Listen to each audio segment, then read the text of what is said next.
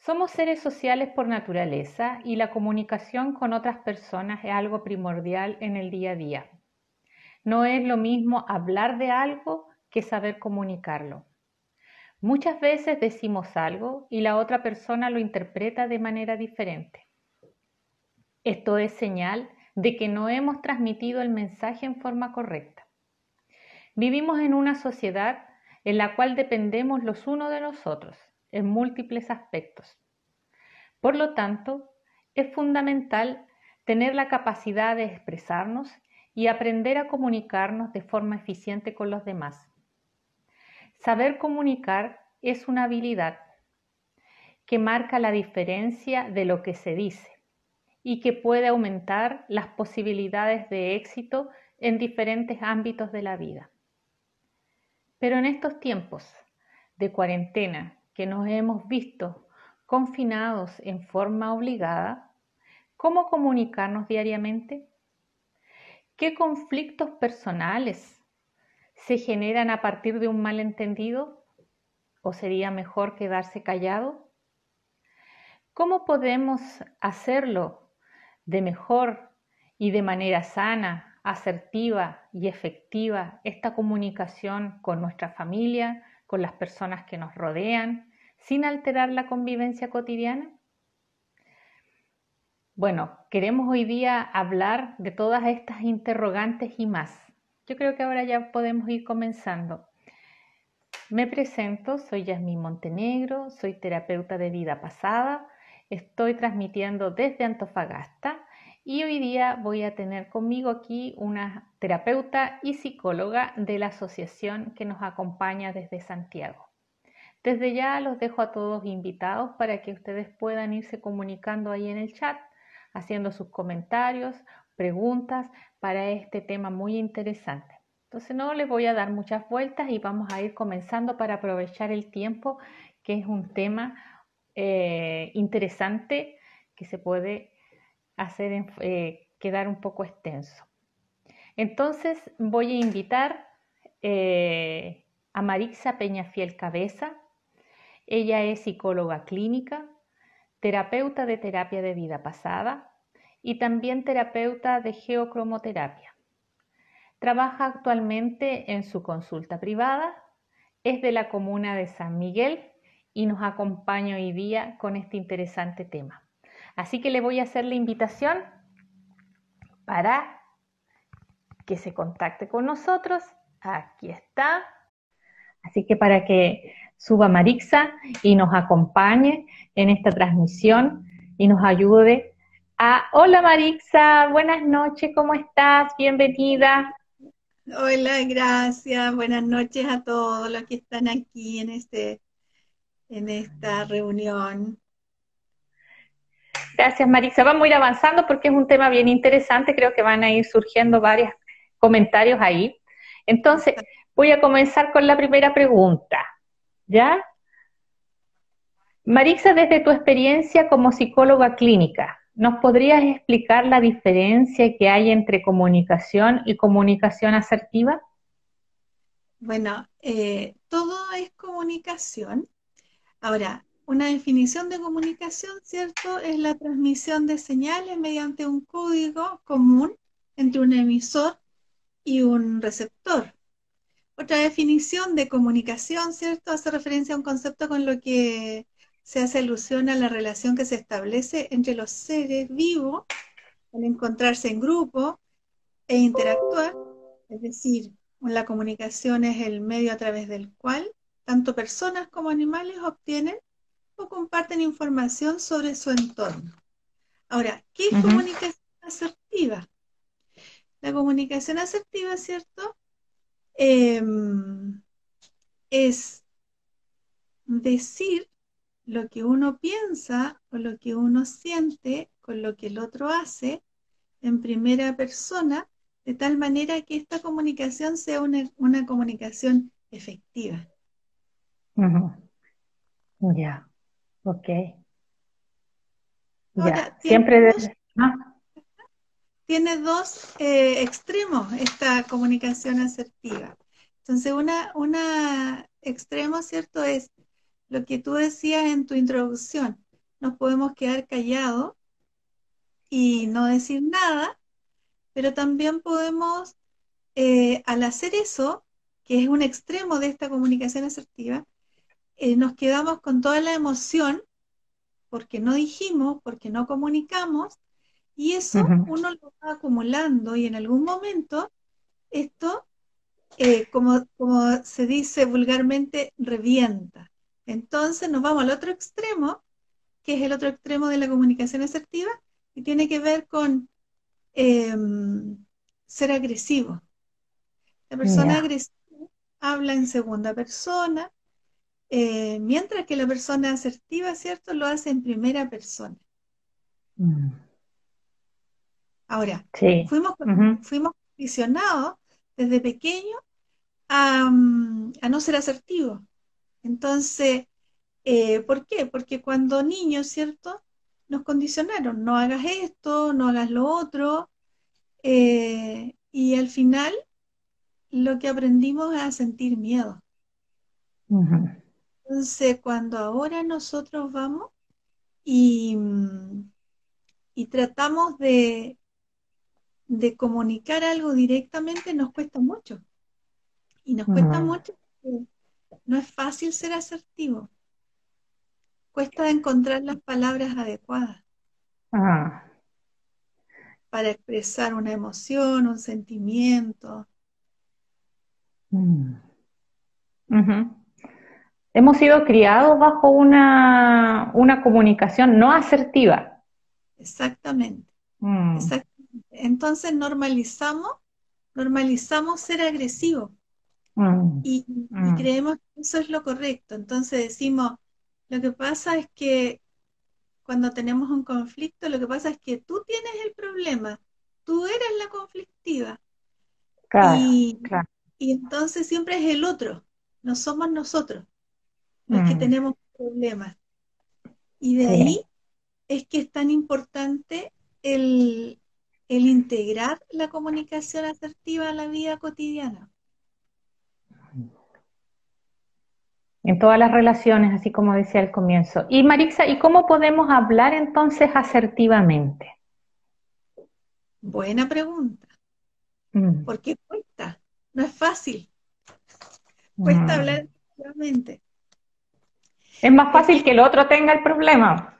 Exacto, es más fácil que el otro tenga el problema. Entonces cuesta porque, porque tenemos que hacernos cargo de eso, ¿cierto? Y al hacernos cargo de eso, em, al hacernos cargo de eso, eh, ¿cómo le decimos? Bueno, yo en clínica siempre lo que, o sea, por lo general lo que hago es como escuchar atentamente eh, cómo la persona se expresa.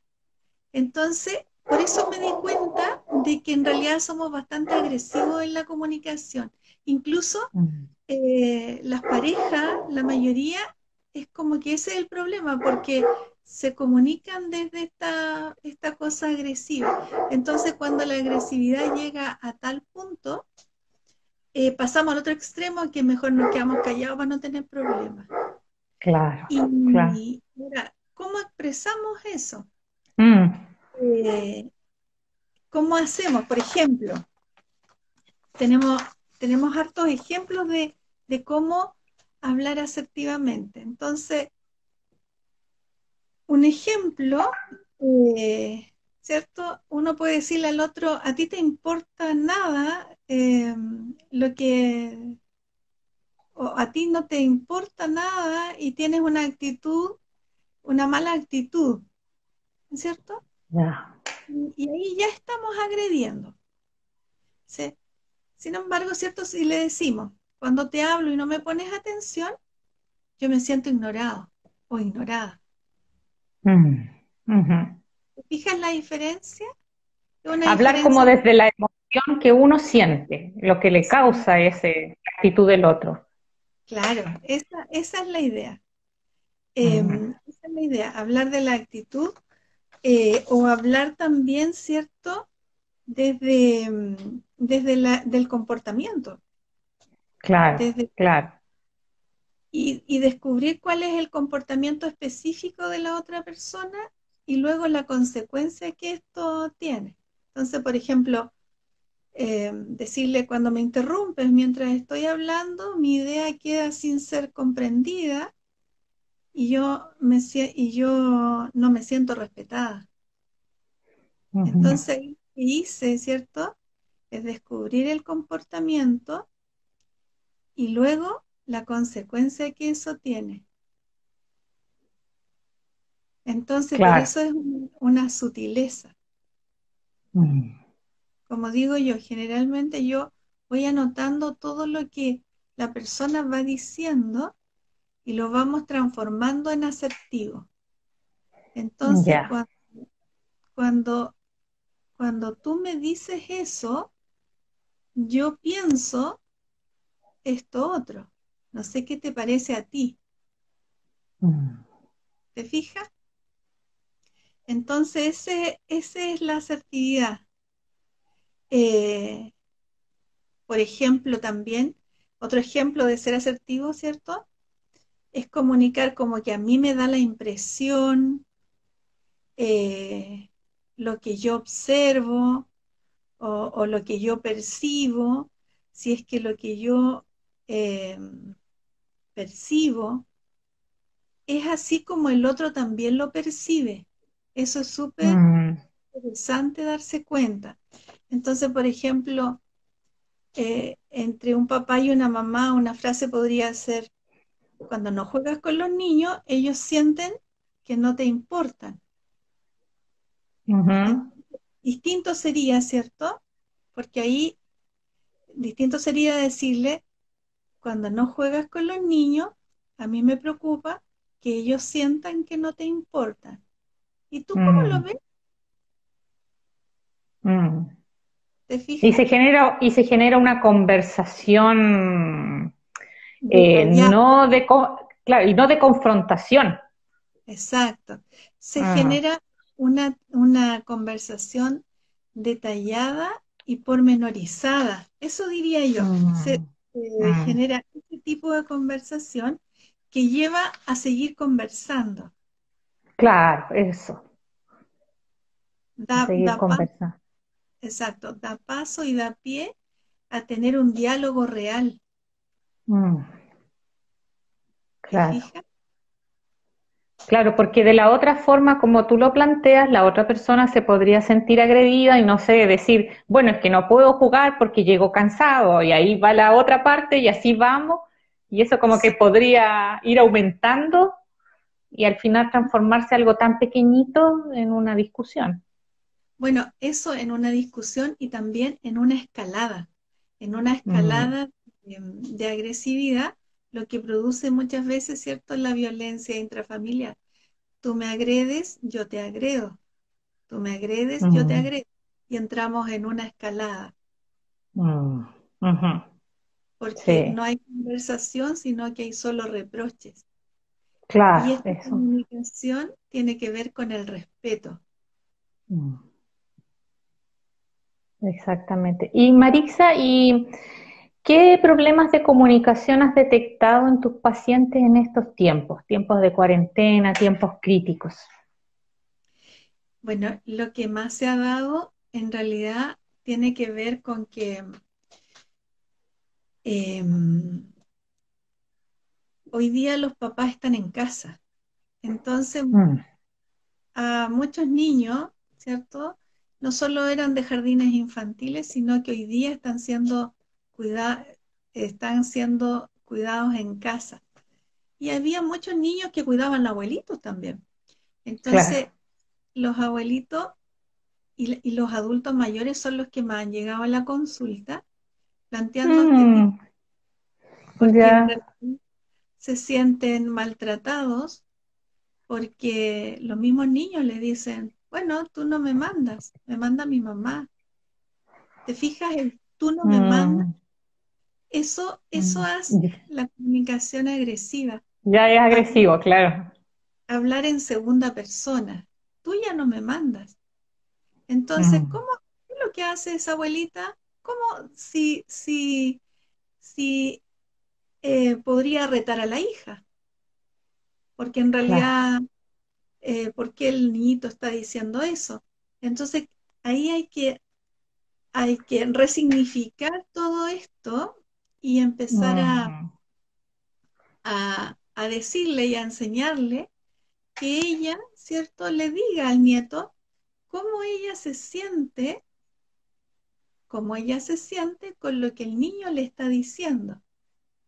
mm, Entonces, yo creo que eh, la mayoría ha sido un poco eso, la gente mayor que, que tampoco, a veces la gente vive, sea, los hijos viven en su casa y están pasando ellos a segundo plano, entonces están en su casa sintiéndose como que no son de la casa, pero mm, no son capaces de tomar el rol que ellos tienen en su casa como dueños de casa. Entonces los sí. hijos, los nietos eh, y la familia están dejándolos de lado. Entonces ahí yo creo que ayudarlos a ellos en comunicar cómo se están sintiendo, qué, qué, qué están pensando, qué les está pasando. Creo que ese es uno de los problemas que hay en este momento. Bueno, y lo otro, también que yo he tenido como experiencia es eh, en relación a las parejas. Y en relación a las parejas, eh, es que estar juntos todo el tiempo en pandemia no, no era tan fácil, porque justamente ahí eh, tampoco la comunicación era efectiva. Entonces hay que aprender a comunicarse de nuevo. Wow. Y, y sería muy importante eh, que nos educáramos en la asertividad. ¿Por qué? Porque la asertividad hace que en realidad eh, nuestra comunicación sea mejor, pero yo sé que no es fácil cambiar porque traemos esto desde que éramos niños. No, no, es, no, Mm, es, algo, no es algo de ahora. Desde niños no nos dejaron expresar las emociones, no nos dejaron eh, expresarnos muchas veces y aprendimos a o nos quedamos callados o somos agresivos, pero lo que más se da, siento yo, es que seamos, vamos al choque, como se dice. ujú, Y, Sí. ir al- y, y en eso de ir al choque, entramos en esa escalada y ahora no tenemos para dónde arrancarlo, porque, por ejemplo, ¿qué recomendaban los, qué recomendaban los psicólogos? Eh, bueno, en realidad, ¿cierto? Eh, empiece, respire, respire mejor, cuente hasta 10 antes de decir algo, ¿cierto? Salga a darse una vuelta. La Ya, vuelta a ya no podemos caminar. mira. Claro. Ah, Entonces, yo, yo le digo a mis pacientes que ser asertivo no es fácil, es como aprender a caminar de nuevo.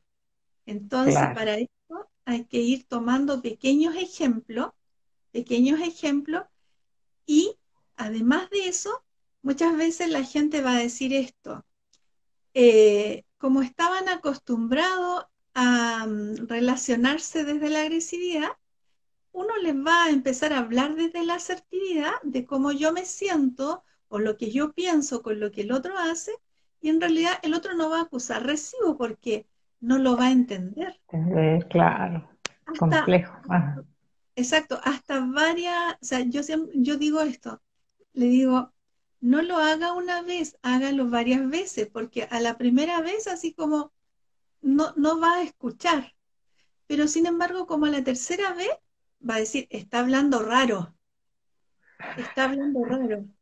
Y, y como a la cuarta vez va a empezar a poner atención la otra persona de cómo realmente está comunicando y cómo se está sintiendo con lo que el otro está haciendo. ¿Te fijas? Mm, mm, Entonces, esto es como aprender a caminar de nuevo. Hay que gatear. mm. Después que gateamos, hacemos paradito y después caminamos, tomamos la marcha. Entonces, no es algo simple, es algo complejo. Pero lo Sí, que primero que requiere tiempo. exacto, lo primero que hay que hacer es tomar conciencia. Tomar Mm, conciencia de cómo nos comunicamos. Mm, empezamos a y si empezamos a integrar, vamos a ver que nos comunicamos muy mal. Mm, sí, así es. Y Marixa, y eh, bueno, hablando también de esa emocionalidad contenida desde la TVP, la terapia vida pasada, ¿qué situaciones o vivencias pasadas has visto que se reactivan relacionadas con problemas de comunicación y cómo las trabajas? Bueno, yo creo que ahí en terapia de vidas pasadas, eh, nosotros, nos encontramos con que muchas veces eh, la gente no habla, no dice y, está desde niño con sus problemáticas y, y, en estas vidas y en esto de vida pasada, ¿cierto? Que como nosotros bien sabemos puede ser ayer, antes de ayer, hace un mes, un año, diez años, veinte, otra vida, otras vidas. Entonces nos encontramos con que mm, eh, muchos de los abusos eh, han sido cosas que se han quedado en el silencio. Mm. Y muchas veces porque las personas no comunican y muchas veces también los adultos, papás o personas que cuidan niños, eh, no les creen lo que les sucede. Sí, verdad. Imagina la comunicación ahí. No, no, le no, no lo escuchan y se sigue nomás. Muchas veces la gente, o sea, uno se encuentra con adultos que son adultos niños y son adultos niños porque nunca fueron escuchados, porque nunca fueron validados. Entonces, eh, hay un, tremendo problema ahí con, el, con la comunicación. es verdad. imagínate que desde niños fueran asertivos. Mm. Desde niños nos, escuchamos, nos escucháramos, ¿cierto? lo que, y les creyéramos lo, que dicen los niños. Entonces yo, eso, eh, con eso yo me encuentro bastante, me encuentro mm. bastante. En donde los niños dicen y los papás no le creen. A veces son tremendas experiencias tienen los niños y no, lo creen. Entonces, mm. eh, por eso es que yo creo que hay que tomar conciencia y, y, empezar a cambiar ese switch de tal manera que, podamos eh, ser cada vez más efectivos en la comunicación. Mm. Mira, aquí había una pregunta, se me pasó. Si has tratado algún problema de comunicación con la terapia. Ah. ¿Algún problema de comunicación con la terapia? Mm. Yo creo que estabas diciendo recién también exacto. Ah. Sí, yo creo que sí, yo creo que sí, porque mm, es justamente cuando, cuando uno encuentra, por ejemplo, no sé, por, eh, uno de los temas, ¿cierto?, de, mm, que se da con los niños, con los niños y que hoy día son adultos, porque son los adultos los que trabajan los temas, no son, son los son los adultos, los adultos que trabajan sus temas de niños. Entonces ahí uno ve, ahí uno ve, ¿cierto? Que, el niño habló con la mamá, le dijo al papá y no se le escuchó. Mm. No se le escuchó. Claro que sí, claro. Entonces, eh, generalmente lo, que más se da, yo creo, es eso, Yasmin, que, mm. que, son los adultos que trabajan sus problemas de niño. Mm. Y, en, y en esos problemas de niño nos encontramos con todos.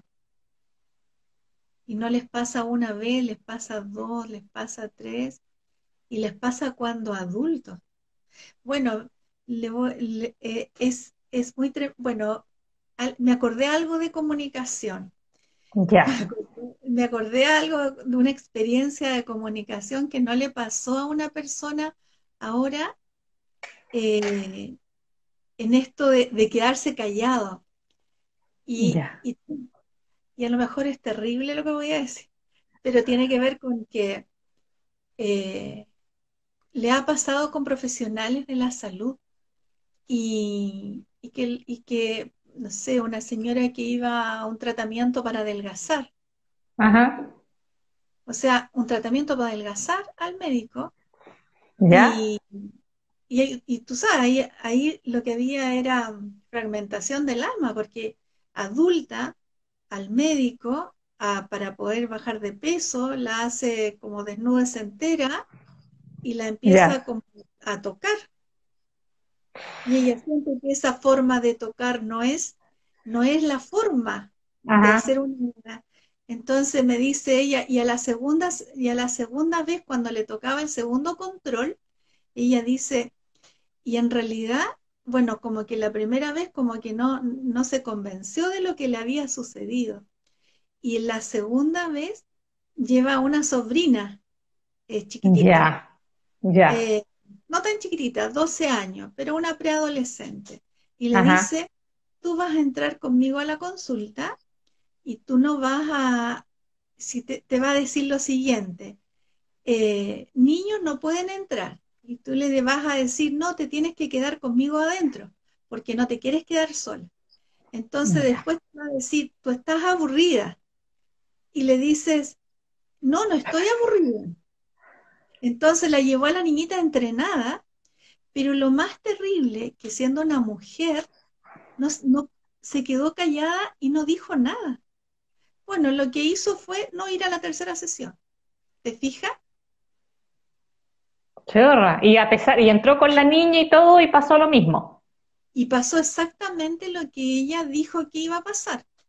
El profesional, cierto médico, le dijo, eh, con niño no puede entrar.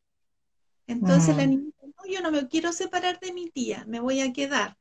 Y, y sí, le dice, ¿por qué no puede estar? Si me va a mirar desnuda y ella me ha visto desnuda muchas veces, así que da lo mismo. Claro, claro.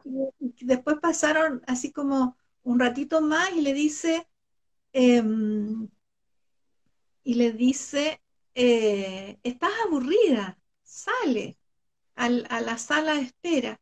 No, le dice ella, y de verdad la niñita estaba aburrida porque tenía una cara media, sí, de verdad, mm. sale a la espera. Entonces, eso, eso no le pasó una vez, entonces le pasó varias veces y ella mm. aprendió, había aprendido a callar. Mm. Claro. Entonces, y adulta, no, no niña, adulta. Mm. Entonces te podrás imaginar todo lo que había pasado para ella, para que ella grande no, no pudiera hablar. Claro. Entonces, sí, de comunicación, sí. Uf, me imagino. Oye, tú decías que también trabajas o eres eh, terapeuta de geocromoterapia. ¿De qué se trata esta técnica? Bueno, la geocromoterapia es una técnica de sanación que eh, son 77 figuras geométricas ya. que mm, al hacer una evaluación con una persona, obviamente nadie necesita 77 figuras geométricas pero salen un par, unas 7, 10, máximo 15. Eh, Después de eso ya no es, no es tan sanador tampoco la técnica. ¿Ya? son, son unas figuras geométricas que con luz se van colocando los centros de energía del cuerpo, que son los chakras. Y esto ah, lo que borran son memorias celulares borran memoria celular y, y, van, ahora también hay un grupo, ¿cierto? De, un grupo de, de figuras que lo que hacen es que hace que las personas hagan cambios. Y uno, porque una cosa es que uno sepa que tiene que hacer un cambio en la vida y otra cosa es que uno haga el cambio. Entonces, unas figuras que hacen que uno haga el cambio. Ya, ok. Y lo interesante de esto es que también hay, hay, hay una mm, figura que se llama dodecagono violeta y que trabaja con la comunicación. Entonces, Mm, eh, las personas que no hablan, que les cuesta comunicar, porque hay gente que uno dice como eh, más, más introvertida. En realidad, ese arquetipo, esa figura geométrica hace que la persona comience a hablar. ya.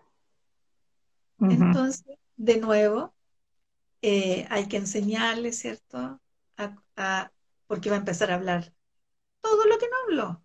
Por lo tanto, Mm, hay que enseñarle, ¿cierto? Cómo decir las cosas de tal manera que no se mm, pase a llevar a nadie, que el respeto esté, cómo lo digo para comunicar bien.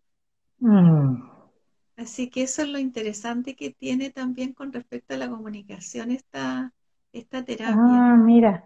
Pero tú dices que son 77 piezas y el paciente cómo elige las piezas o es, por ejemplo, en este caso la terapeuta que en función de la entrevista elige las piezas a utilizar. En función, no se hace en función de la entrevista. Eh, hay dos formas de evaluar ahí, hay dos formas de evaluar. Una forma es que el, propio paciente elija su figura, las figuras que quiere, que necesita, y, y- y es como muy eh, asertivo porque elige Mm, lo que está necesitando en el momento. En estas figuras hay figuras, por ejemplo, que trabajan con la paciencia. Gente que no tiene paciencia adquiere paciencia. Eh, mm, eh, hay otras, por ejemplo, que ayuda a estar en paz, en tranquilidad y en sosiego. Eh, Mm, y estas son, y la otra forma es que uno haga una evaluación eh, con, a través de un péndulo, ¿cierto? Y, va, y, y hace como un triángulo en donde está la persona, una conciencia superior, el terapeuta, y va haciendo la evaluación. Y eso también, por lo general, sale justamente lo que la persona necesita. Hay también uno que trabaja los Mm, de culpa, eh, hay otro, ¿cierto?, que nos limpia de toda la contaminación eh, energética que a veces tenemos. Hay, eso trabaja, estos arquetipos trabajan a nivel físico, emocional, etérico, en, en todos los ámbitos y en todos los aspectos. Así que es como muy, muy especial la técnica. Ajá, y esas figuras, por ejemplo, ya una vez que se eligen, se colocan en los puntos de puntos de energía del cuerpo, así como los chakras y los demás puntos, y ahí es donde tú dices que es con una luz.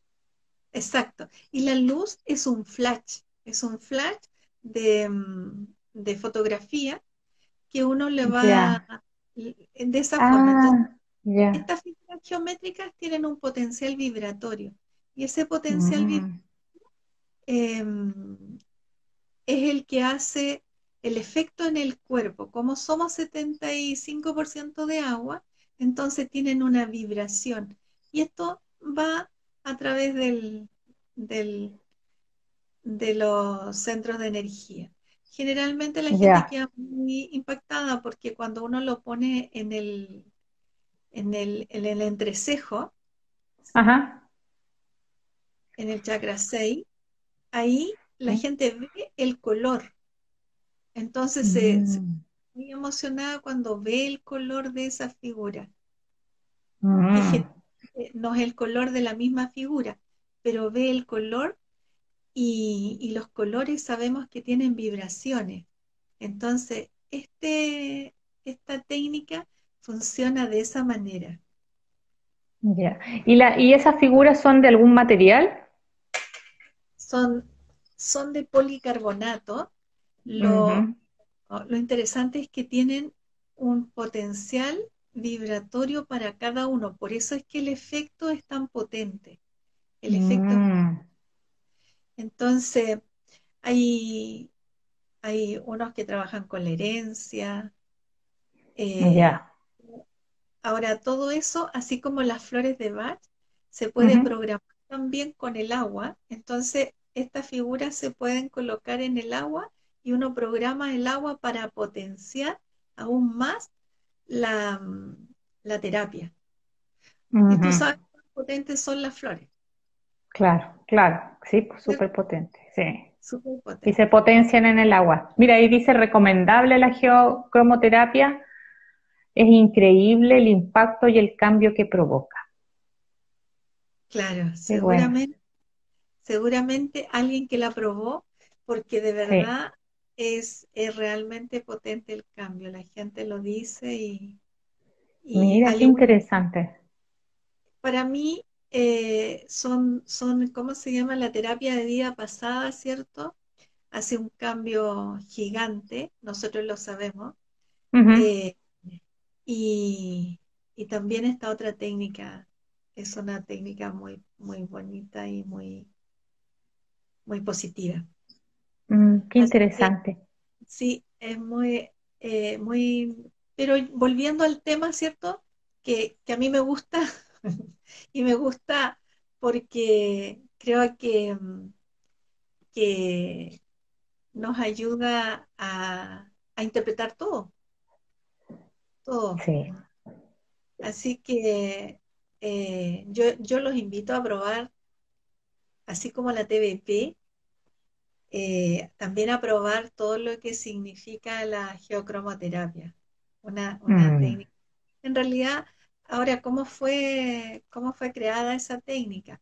Esa técnica fue creada por em, canalización. Mira, qué interesante. Ah, en este último tiempo, es del siglo XX, ¿no? Sí, es del siglo XX, del año 1994 más o menos.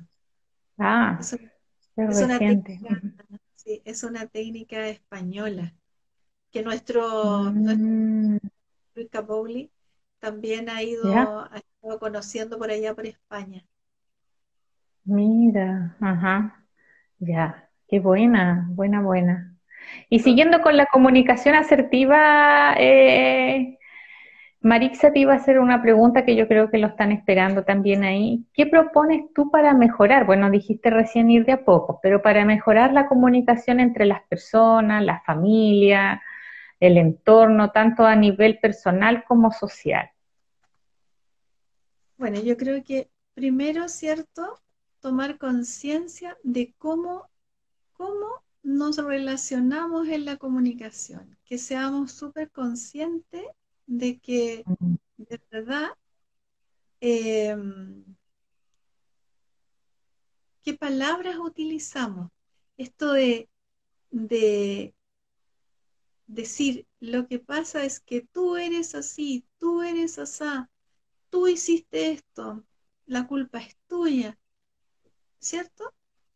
Todo eso, eh, ir tomando conciencia de que en realidad sí estamos hablando en segunda persona, sí estamos siendo eh, agresivos en la comunicación, o bien cierto el otro extremo, nos quedamos callados, no digamos nada mejor porque si no nos vamos a meter en problemas. Entonces, el no hablar produce enfermedades también, porque dejamos de hablar y ya no quiero meterme en, cosas médicas, pero la tiroides sufre, ¿cierto? Ah.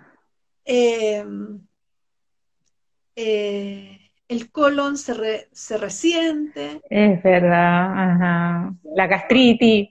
La gastritis, todo lo que significa el físico se empieza a enfermar. Mm. Entonces, nosotros tomamos conciencia de eso y empezamos a decir, em, cuando tú haces esto, a mí me pasa esto otro, y hablar en primera persona, y en primera persona manteniendo un equilibrio entre la razón y la emoción, porque, por ejemplo, hay palabras típicas que yo enseño, entonces a decir, por ejemplo, yo pienso que... Ya. yo pienso que, yo creo que, a mí me parece, ¿cierto? Entonces todas esas son palabras desde la razón, pensar, creer. Mm. Y luego, ¿cierto? Al otro extremo de la emoción, yo siento, eh, a mí me gustaría, a mí me gustaría que nos comunicáramos mejor, me gustaría que pudiéramos eh, decirnos las cosas, ¿cierto? Eh, sin agredir para poder hacer los cambios. Yo quisiera, a mí me gustaría, yo siento, son palabras que son como bases para eh, ir haciendo los pequeños cambios. Bueno, y esto creo que es, como, es como algo muy básico, ¿cierto? Porque en este tema de la asertividad hay mucho más todavía. ¿Por qué hay mucho más todavía? Porque a veces, por ejemplo, la gente no se atreve, cuando trabaja, no se atreve a ir a pedir un aumento de sueldo porque no sabe cómo hacerlo. Claro. Pero sin embargo, ¿cierto? Si yo me manejo en esto, va a ser bastante más fácil. ¿Te fijas? Entonces, mm. creo que esto es como algo muy básico como para empezar. Desde ahí eh, hay mucho más que poder aprender, que poder integrar, pero como básico es la base. Mm, claro que sí. Sí, como tú lo planteas, claro, es una comunicación que estamos ya por cultura acostumbrados de usar siempre el tú. Tú eres el flojo, tú me molestas, tú. Entonces me quedaba pensando yo porque tú decías, yo pienso que, que no le podemos agregar el tú ahí porque yo podría poner, yo pienso que tú eres flojo. Me da la sensación que ese tú no tiene que ir ahí. Claro, pero a lo mejor, a lo mejor, no, a lo mejor sí tiene que ir, porque es mi pensamiento. Yo pienso que tú eres flojo. Ah, es verdad. Claro, yo pienso que tú eres flojo, pero es mi pensamiento, es mi pensar. Eso no es real. Claro. Entonces no se lo va a tomar tan mal porque va a decir, o lo que piensa, por ejemplo, si se lo decimos al hijo, porque va a pensar el hijo, hoy lo que piensa mi mamá de mí, ¿y por qué pensará esto? Claro, ¿Por qué claro. que soy flojo? Claro. Entonces no es que no, no va a ir, va a ir, pero hace pensar, esa palabra hace pensar. Mm. Entonces, si va, yo pienso, yo creo que tú eres bastante flojo. Entonces, pero ¿cómo va a pensar que soy flojo si yo hago esto, esto, esto? O, entonces, también el otro me puede contestar. Lo que pasa es que yo creo que tú no estás viendo que yo hago esto, esto, esto, esto y esto. Entonces yo tampoco yo me siento validado por ti. Claro, claro, claro. Sí, entonces, sí. entonces, sí puede ir de más el tú ahí, porque eso hace que yo me dé cuenta de también lo que piensa el otro. Mm. ¿Te fijas? Entonces, ajá. Claro, porque pensaba yo, es bien fuerte si tú le dices al otro, tú eres flojo. Uno, porque es como un mandato al final, como que le estableces lo que nosotros trabajamos y la persona termina diciendo tú eres flojo. Y lo condicionas, Exacto. Pero, pero por eso digo yo, eso es, es, una comunicación agresiva. Claro, es, totalmente agresiva. si yo le digo, yo pienso que tú eres bastante flojo, Claro, ahí ¿Por qué está pensando que yo soy flojo? O sea, ¿qué la hace pensar esto?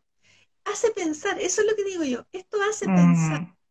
Claro, y te invita a reflexionar y a establecer una, un, un, diálogo, como decías tú. Porque el otro, si tú le dices, mira, tú, yo soy, tú eres flojo, y el otro se piensa, oh, lo que piensa, piensa que yo soy flojo, pero en realidad yo no, yo no creo que sea flojo. Entonces, mm. le puedo decir al otro, pero yo no soy flojo, yo no siento que soy flojo. ¿Por qué tú tienes ese pensamiento? Un poco lo que yo decía de, mm, de la impresión. Esa impresión tengo yo que soy flojo, pero el otro me mm. puede decir, no, pues no, no. Tú tienes esa impresión, pero algo hace que tú tengas esa impresión. ¿Qué es? Claro. Porque a lo mejor también el otro me puede decir, lo que pasa es que yo, yo me siento muy sobreexigido porque hay cosas que no puedo dar. Mm. Como a veces, por ejemplo, los papás le decimos a los niños, em, que era el caso de una paciente, un día me decía, es que yo le digo a mi hija que no se sienta, eh, que no se sienta obligada a sacarse buenas notas. Pero sin embargo, le digo yo, le dice, ¿y te qué nota te sacaste? Un 5. ¿Pero por qué no te sacaste un 6? le estoy entregando un doble mensaje. Le digo, no te preocupes por las notas, pero en realidad quiero que se saque un 6. Entonces yo no sé si, en el doble mensaje bueno, aquí también, ¿cierto? Están estas palabras que nos cuestan a nosotros, pues en, esto de la asertividad, ¿cierto? Porque tendemos a decir siempre, tendemos a decir nunca, eh, nadie, todos, ¿cierto? Eh, por ejemplo, nadie me ayuda, son todos muy desconsiderados. ¿No? Tú siempre lo haces mal. Tú siempre lo haces mal, exacto, tú siempre lo haces mal. Eh, nunca haces algo positivo, nunca. Claro. Esos son los determinantes. Bueno, y hay palabras más pesadas todavía, pues como los debo, debo hacer esto, tengo que hacer esto, que eso uno se lo mm. solito. Y entonces ahí mm. solo nos metemos en esto de debo hacerlo y tengo que hacerlo. Mm. Hay mucho en asertividad, esto yo creo que es una pincelada, em, y hay que ir sacándolos siempre del vocabulario, los nunca, todos, nadie. El siempre. Claro. Eh, el siempre hay que cambiarlo por eh, muchas veces, pero no son todos. O algunas veces. algunas veces, o generalmente. Mm. O, el nunca, a veces. Claro. Entonces. Oye, e, es, complejo porque estamos tan acostumbrados a esas palabras. Claro, que las hacemos como mm. nuestras al final. Claro, y, Y, y, la verdad, aunque no queramos decirla, por eso yo digo que no es fácil, porque en esta misma conversación, ¿cierto? Hemos usado el siempre. Entonces, entonces cuesta. Es, es algo de educación, pero tiene que ver porque nos, nos condicionaron desde siempre. Nos, mm. nos condicionaron desde siempre. Entonces, cuesta sacar esto. Como me decía bien una profesora un día, y yo le hablaba de esto y ella me decía, pero eso, Maritza, es como aprender a hablar de nuevo. Ah. Entonces yo decía, pero yo también creo que esto deberían enseñarlo en el colegio, pero cuesta enseñarlo en el colegio porque habría que validar la educación de los niños. Claro, y educar a los profes. Eh, claro, entonces es algo que no es fácil de hacer, ¿te fijas? Así que es una pincelada. Es una Pero es Hoy para... importante, sí, ¿no? Y para aplicarlo totalmente. Claro, y para ir informándose más, ir cambiando. Como digo yo, hay que empezar a gatear para poder, para poder hacer paradito y luego caminar. Mm, sí. sí. La comunicación es compleja. Sí, no es tan fácil. Vamos a ver si hay algunas preguntas, comentarios. Había alguien por ahí que comentó que es una excelente terapia, debe ser la geocromoterapia. Eh, Marixa me la realizó. es muy buena, la recomiendo. Ya, están pasando ahí la propaganda de Marixa, que es la comuna de San Miguel, así que si alguien se interesa, la pueden encontrar ahí. ¿Algún comentario para que ya vamos a ir cerrando para que no se nos corte el Instagram. La semana pasada nos cortaron. sí. Eh, Creo que ha quedado sumamente claro, Marixa, así que los comentarios que, que, salieron, algunas cosas, gracias. Hubieron varios corazones para la Marixa por ahí. Maravillosa Marixa. Eh, yo te la había preguntado en estos tiempos que, has visto más de los problemas que han aumentado en estos tiempos de pandemia. Tú comentaste de la comunicación de la abuelita, ¿cierto? De los pacientes también, adultos. De los pacientes, sí. Sí. Sí. Ya Marisa, te queremos agradecer entonces. ¿Sí? ¿Tú quieres agregar algo más? No, no, nada más. Eh, bien, como les digo, este, este es como una pincelada. Hay mucho más. Yo los invito a que averigüen más y que vamos haciendo el cambio. Creo que eso es lo importante. Sí. Ahí. está. Y muchas gracias por invitarme. Muchas gracias Marisa, gracias por compartir con nosotros todos estos conocimientos, lo que tú realizas. Eh, estaba viendo, pero estaba leyendo la misma de la vez pasada, una excelente terapia, Marisa me lo hizo. Gracias. Mm, Marisa, un ser maravilloso. Muchas gracias, muy interesante. Así que ahí, y varios corazones mandaron. Marisa, agradecerte. Muchísimas gracias, excelente y maravillosa Marisa, agradecida de ella profundamente. Así que muchísimas gracias. Eh, ah, lectura recomendada, preguntan. Si es que hay alguna lectura. Uno, un, libro bien, bien así como eh, es cuando digo no me siento culpable, porque ahí dejamos hartas cosas fuera de esto, eh, porque ahí nos enseñan a ser asertivos, pero con técnicas, ¿ya? Por ejemplo, ah no, no quiero hacerlo, no, no quiero hacerlo, no, no quiero hacerlo. Cuando digo no me siento culpable, ese es un, libro que en realidad es, eh, es muy bueno. Mm, ya, sí, ahí lo, dijeron, para aplicarlo ya. Cuando digo no me siento culpable, un libro recomendado. Sí, cuando digo no me siento culpable. Qué buena. Sí. Ajá. El título ya, es Sí, sí, sí, sí, ya resulta interesante y no. No digas sí cuando quiere decir no, dicen por ahí. Ese es otro libro. Ah, mira. Qué buena. Este se me había olvidado el nombre. Ajá. Ahí hay otro, para que lo anoten. Entonces, Marix, agradecerte, muchas gracias, muchas gracias por compartir con nosotros, por estar aquí hicimos harto esfuerzo, ¿cierto? Para estar, pero conseguimos. Se pudo. Ya Marisa, sí, se pudo, se pudo. Gracias, gracias, dicen ahí, y yo también te despido. Muchas gracias, Maritza. Gracias por acompañarnos. Que estés muy bien. Igualmente, muchas gracias también.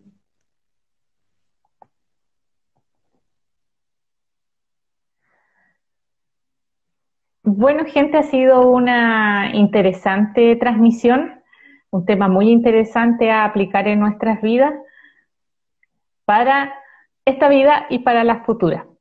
Entonces los dejo invitados a todos para la próxima semana, el mismo jueves, con otra interesante transmisión. Agradecer eh, por permitirnos entrar en sus vidas, en sus casas. Muchas gracias. Que tengan una excelente semana. Nos vemos el próximo jueves. Buenas noches, que estén bien. Chao.